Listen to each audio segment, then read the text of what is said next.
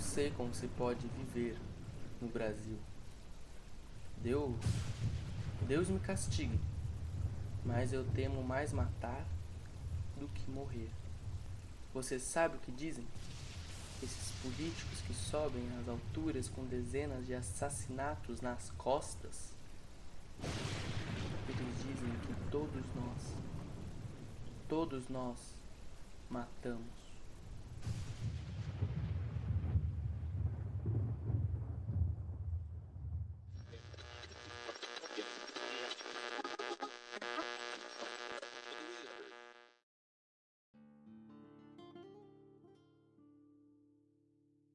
Salve, salve galera, salve, salve, sejam bem-vindas aí todo mundo a mais esse episódio de Sussurros ao Pé do Ouvido.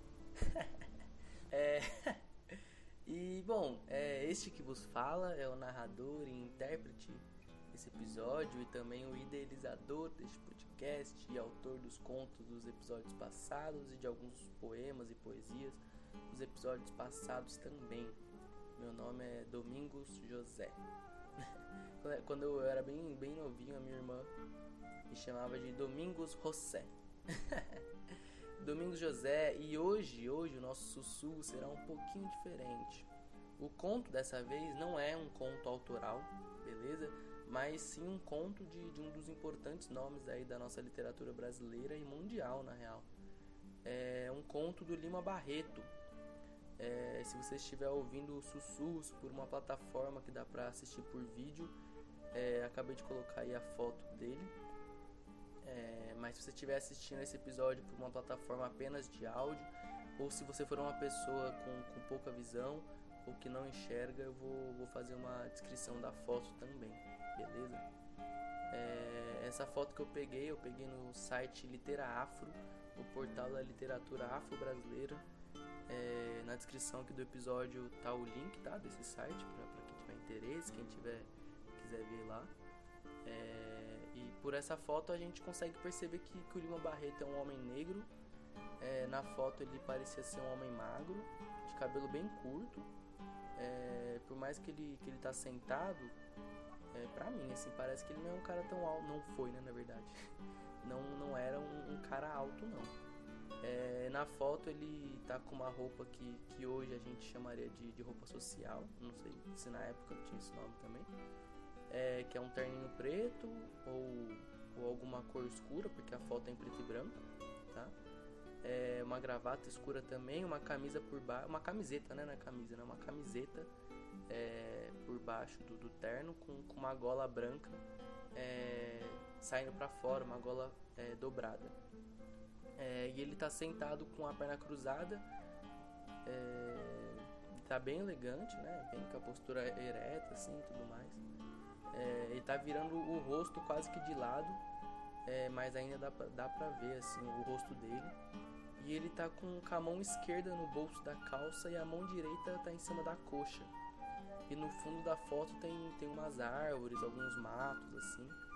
Então, enfim, ele tirou esse, essa foto dá pra perceber que ele tirou essa foto num, num lugar com bastante árvore, natureza, enfim. É, não sei se essa foto foi tirada no Rio de Janeiro, mas pode ter sido, né? Porque, porque naquela época as cidades não eram iguais ao que são hoje, né? E muito louco, né? Porque pra mim, eu confesso que eu, pra eu pensar, é muito difícil, assim, imaginar, é, pra mim, assim, as cidades como eram antigamente, porque é super diferente, né? antigamente aqui em São Paulo, né? Por exemplo, onde passava um rio, hoje em dia é um viaduto, é, um, é uma pista, né? Enfim, é um ponto de ônibus. Doideira, doideira. Mas, enfim. É, eu só falei esse, esse, lance da cidade porque, enfim, para quem não, não conhece o, o, Lima Barreto, ou quem já ouviu falar muito pouco sobre ele, né? É, eu vou fazer um resumo bem breve, tá? Bem breve mesmo. É, Lima Barreto ele nasceu no Rio de Janeiro, né, na cidade do Rio de Janeiro, e ele foi escritor de romance, conto, crônica, poesia, peça de teatro, foi jornalista, enfim, foi uma porrada de coisa aí. É, ele nasceu em 1881 e faleceu em 1922, ou seja, ele é um, ele foi na verdade, né? Ele foi um homem negro que nasceu sete anos antes da abolição da, da escravatura é, e viveu esse período aí de, de entre aspas, é, mudança aí da sociedade, né? É, e a expansão da cidade, enfim, a chegada do, dos imigrantes brancos europeus, enfim, ele viveu esse período aí. É, e, e, como eu falei, né, ele trampou muito, assim, tem muita coisa de literatura dele, mas a gente conhece muito pouco, pelo menos eu conhecia muito pouco, conheço ainda muito pouco dele, para falar real, assim. É, mas ele foi, na real, um dos primeiros grandes escritores aí da, da literatura brasileira aqui. É, e, na, e em vida ele foi desvalorizado, né? É, na história ainda, né? Pela, essa, pela essa história que se autoafirma oficial aí, né? É, conta muito pouco e ainda, né? É muito desvalorizado. É, enfim, não fala, né? Porque ele, a, os, os contos, enfim, os textos dele têm críticas muito fortes aí à sociedade da época, é, como a estrutura da sociedade era e a gente pode pensar que ainda é, né? Ainda é. é. É, bom, não vou me estender muito aqui é, sobre ele, esse foi o resumo, bem breve aí mesmo. É, pro episódio também não ficar gigante, a gravação ficou um pouquinho grande, enfim. É, o link do Literafro está na descrição e além do Literafro, vou deixar na descrição também o Instagram de um amigo meu que foi um dos responsáveis aí, ele não sabe, mas ele foi. É um dos responsáveis aí por ter essa ideia desse podcast, ter a ideia desse episódio, né? Foi através dele que eu conheci um pouquinho mais sobre o Lima Barreto. É, esse episódio do Lima Barreto, desse conto em específico, era para ter sido o primeiro de todos, assim. É, mas enfim, como, como eu também quero fazer meu nome, eu resolvi colocar coisas minhas primeiro. E é isso. brincadeira, brincadeira. Mas enfim. é, quem ainda não ouviu né, os outros episódios, corre lá depois, dá aquela escutada marota, por favor. é, ah, o nome do meu amigo. O nome dele é Ian Osaye. O Insta dele tá na, na descrição. Ele tem uma série no Instagram é, que se chama Negres em Cena, que fala sobre o teatro negro. É, em um episódio ele, ele fala mais profundamente é, do Lima Barreto, então um, um, resumo mais da hora ele, ele já faz, assim. É, então é isso, gente. Segue ele lá, dá uma moral para ele também. E bora, bora pro conto. o único assassinato de Cazuza.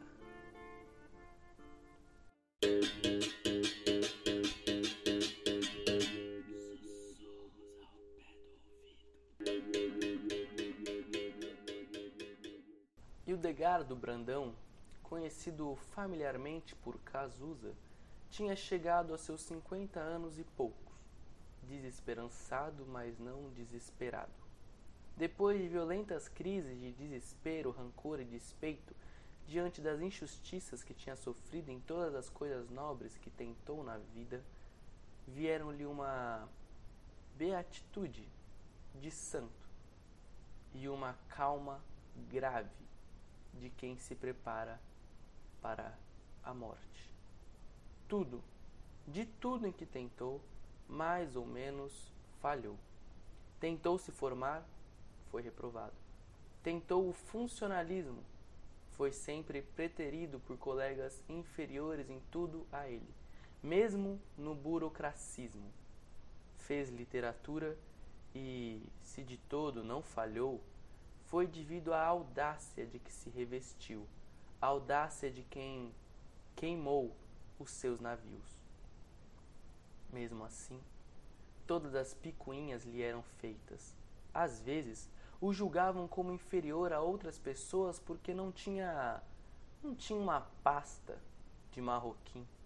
Outras vezes tinham-no por inferior a determinado patologismo, porque pessoas semelhantes havia, quando encostado ao consulado do Brasil em Paris, recebido como presente do rei do Sião uma bengala de legítimo junco da Índia.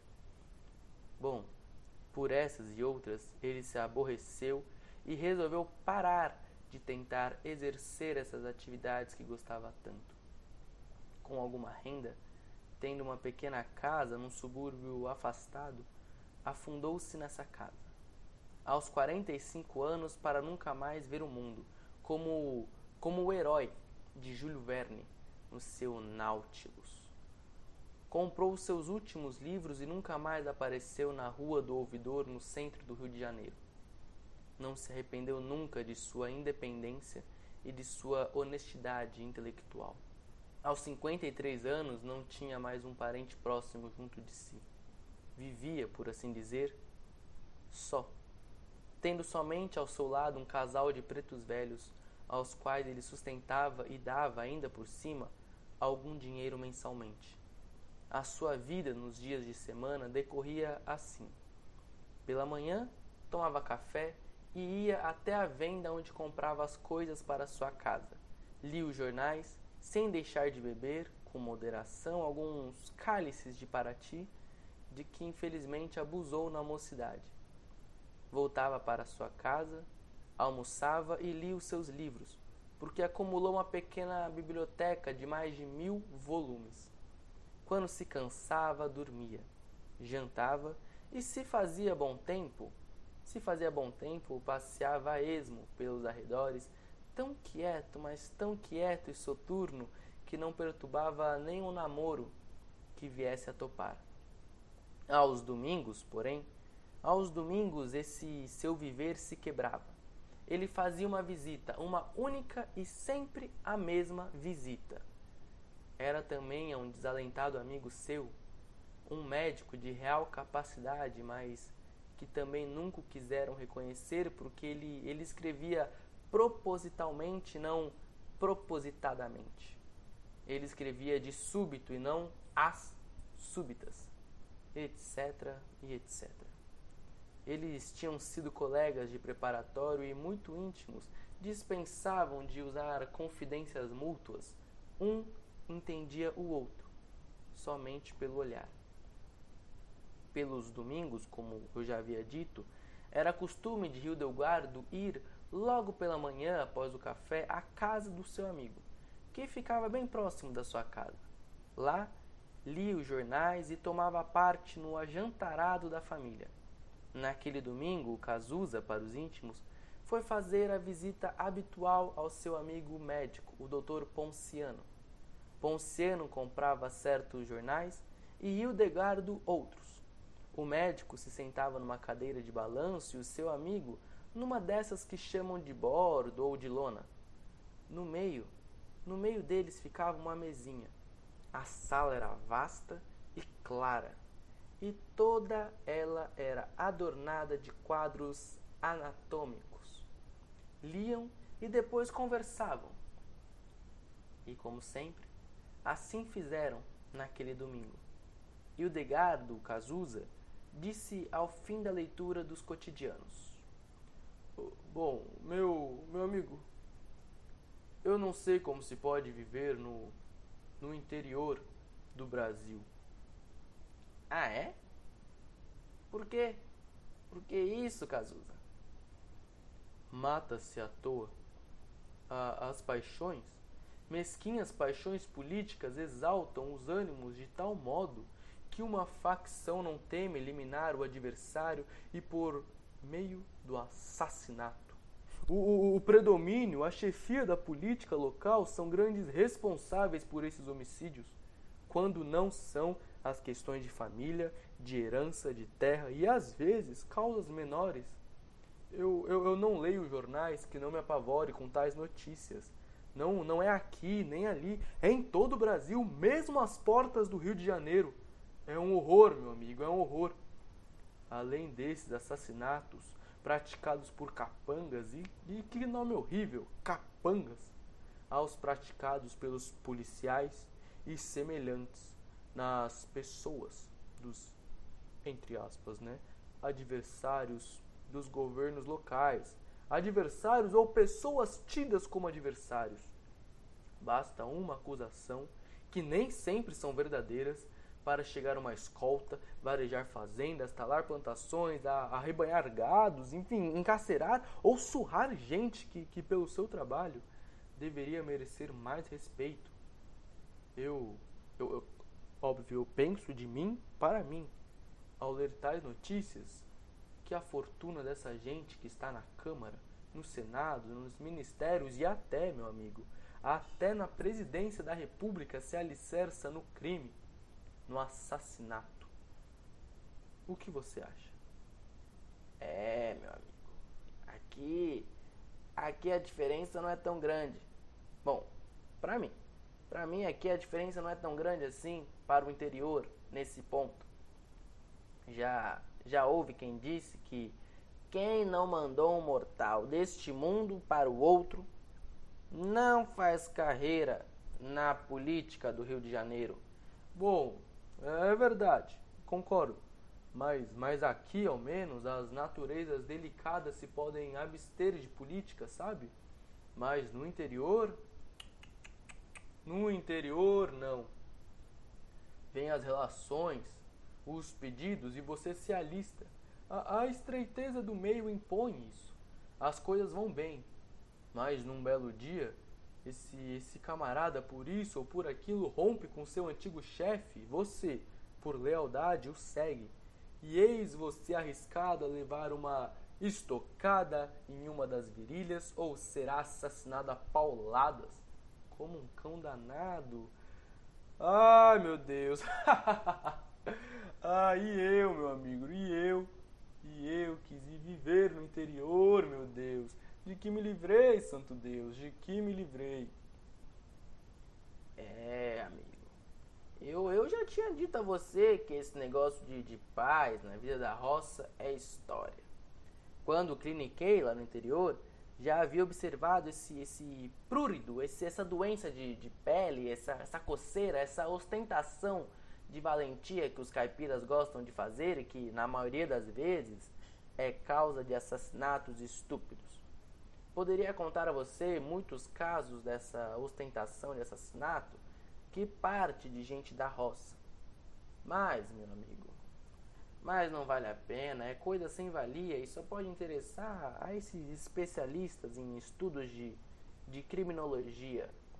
Bom, eu eu penso que, que esse êxodo da população dos campos para as cidades pode ser em parte atribuído à falta de segurança, sabe? a falta de segurança que existe na roça. Um qualquer cabo de, de destacamento é um César naquelas paragens. Que fará então um delegado ou subdelegado? É um horror, meu amigo, é um horror. Os dois calaram-se e, silenciosos, se puseram a fumar. Ambos pensavam numa mesma coisa. Encontraram um remédio para um tão deplorável estado de coisas. Mal acabavam de fumar, Ponciano, o médico, disse desalentado: É, meu amigo. É, não há remédio. É, eu também não acho nenhum. Continuaram calados alguns instantes. Idelguardo leu ainda um jornal e, dirigindo-se ao amigo, disse: Deus me castigue. Deus me castigue. Mas, mas eu temo mais matar do que morrer. Eu, eu não consigo, eu não, não posso compreender como esses políticos que andam por aí vivam satisfeitos quando a estrada de sua ascensão é marcada por cruzes. Se, se porventura eu matasse, meu Deus, se porventura eu matasse na minha cabeça, ia ficar passando sonhos de Raskolnikov, sabe, o personagem principal do livro Crime e Castigo de Dostoiévski. As minhas relações com a humanidade seriam de todo outras daí em diante. Não haveria castigo que me tirasse semelhante remorso da consciência, fosse de que fosse perpetrado o assassinato. É, meu amigo, o, o que você acha? É, eu também. Mas, mas você sabe o que dizem esses políticos que sobem às alturas com dezenas de assassinatos nas costas? Não, não sei. Que todos nós matamos. E o Degardo sorriu e fez para o amigo com toda a serenidade. Eu estou de acordo. Eu. Eu já matei. Você? Cazuza? Ca como assim? Sim, eu. Eu já matei. Mas, mas, mas como assim? Você, você ainda mesmo. Agora mesmo você disse. Eu conto a coisa. A você, meu amigo. tinha eu sete anos e minha mãe ainda vivia. Você, você sabe que, que, bem, eu não conhecia minha mãe. Sei, sei sim. Só, só me lembro dela no, no caixão quando meu pai, chorando, me carregou para molhar de água benta o cadáver dela.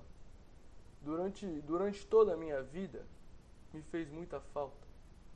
Talvez, talvez eu fosse menos rebelde se ela continuasse viva, menos sombrio e desconfiado, mais contente com a vida, sabe? Se ela vivesse, deixando-me ainda na primeira infância, bem cedo, mas bem cedo firmou-se o meu caráter, mas em contrapeso, bem cedo me vieram o desgosto de viver, o, o retraimento, por desconfiar de todos, a, a, a capacidade de, de ruminar mágoas sem comunicá-las a ninguém, o que, o que é um alívio, sempre.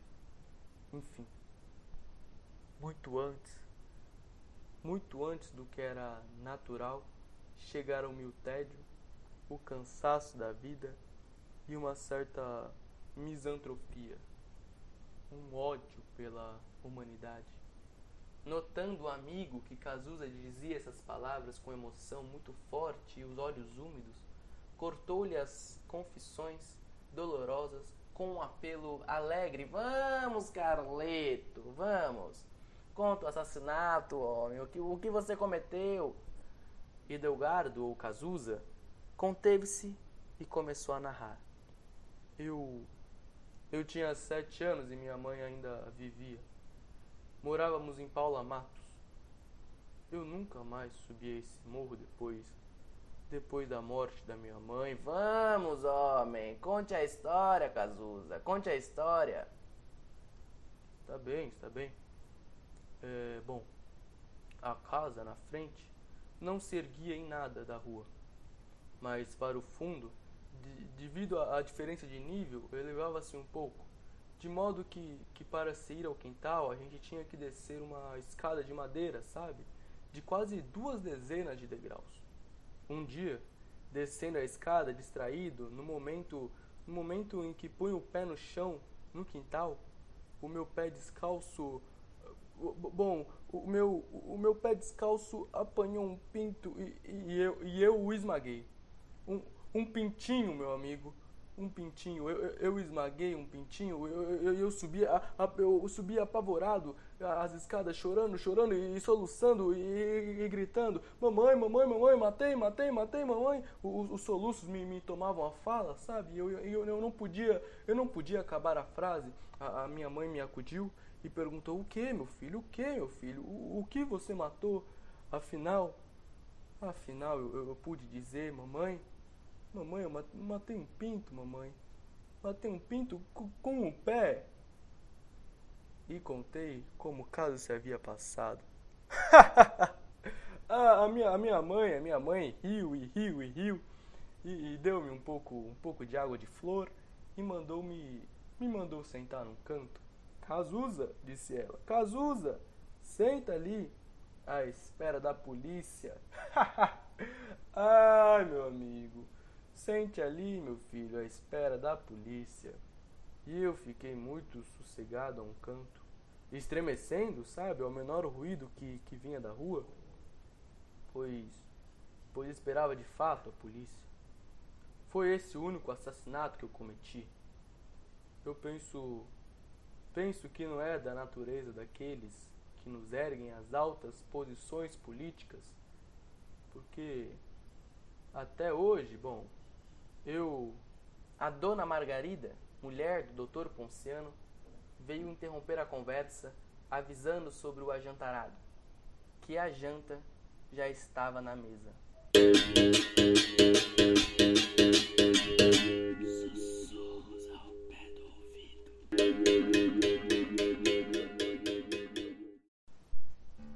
Brigadão, galera. Brigadão aí por ter escutado mais esse episódio de Sussurros ao Pé do Ouvido. Esse conto do Lima Barreto se chama O Único Assassinato de Cazuza, é, interpretado por mim, Domingos José. Tanto a narração e os dois personagens sou eu que faço. É, enfim, todos os sons, músicas, enfim, tudo que, que é usado nesse áudio conto que não foram criados por mim estão é, devidamente citados aí na descrição do podcast, beleza? E lembrando também que, que o Sussurros é um trabalho totalmente independente. Então, caso você tenha gostado e possa me ajudar com algum valor, eu peço que, por favor, faça um pix aí para mim na chave domingos30v@gmail.com com um valor aí que você estiver disposto aí, puder, é, disposto, disposta e puder puder colaborar aí com a gente. Isso ajuda muito, muito, muito. Mas se não der também, tá suave, é nós. Mas por favor, assim, por favor, é, se curtiu, compartilha, marca a gente quando compartilhar. É, comenta aí pros amigos, comenta é, no Instagram, enfim, segue a gente nas plataformas, nas redes, é, beleza? É, enfim, se quiser também falar o que você achou, mandar aí pra gente, avisar enfim, o que você achou, o que você gostou, o que você não gostou, o que você acha que tá legal, que pode melhorar. É isso, é nós e o que você tem vontade também, enfim, de ter aqui nos sussurros, beleza? É nós, gente, brigadão e até a próxima. É nós.